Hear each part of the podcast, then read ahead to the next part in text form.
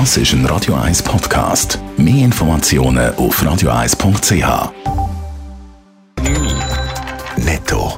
Das Radio 1 Wirtschaftsmagazin für Konsumentinnen und Konsumenten wird Ihnen präsentiert von Blaser Greinicher. Wir beraten und unterstützen Sie bei der Bewertung und dem Verkauf von Ihrer Liegenschaft. blasergreinicher.ch Alle Meldungen mit dem Dave Burkhardt.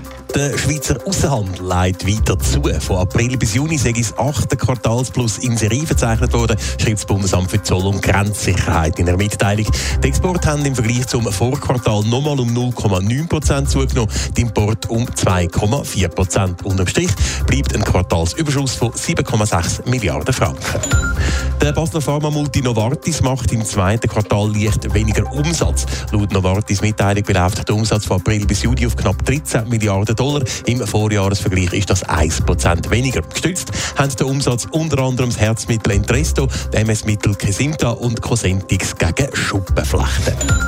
Die Schweizer Börse dürfte heute leicht im roten Bereich loslegen. Die vorbörslichen Daten von Julius Berg sind der SMI beim Börsenstand 0,2% im Minus.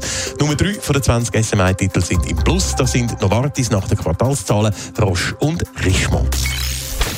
Wir Schweizerinnen und Schweizer gelten allgemein als Volk von Sparfüchsen. Jetzt hat der Internetvergleichsdienst Moneyland wissen, wie Herr und Frau Schweizer ihr Geld am liebsten anlegen. Hoch im Kurs ist offenbar immer noch das Geld unter die eigene Matratze zu legen. Dave Burkhardt.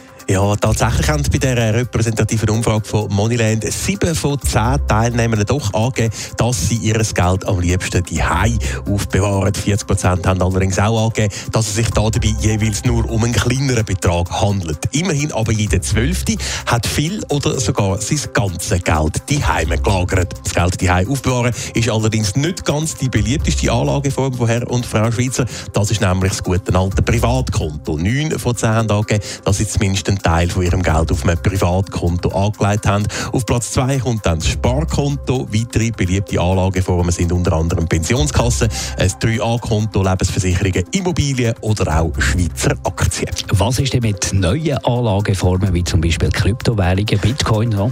Äh, die werden nach wie vor immer beliebter. Dort steigt es weiter an. Mittlerweile fast ein Fünftel wählt nämlich Bitcoin als Anlageform. Und auch andere Kryptowährungen kommen da auf einen Anteil von fast 20 Prozent bei dieser Umfrage. Laut dem Studienautor ich offensichtlich, dass Kryptowährungen bei der breiten Anlegerschaft als Anlageform also angekommen sind. Gleichzeitig warnt aber auch, die spekulative Anlageform sei in höchstem Maß riskant. Netto, das Radio 1 Wirtschaftsmagazin für Konsumentinnen und Konsumenten.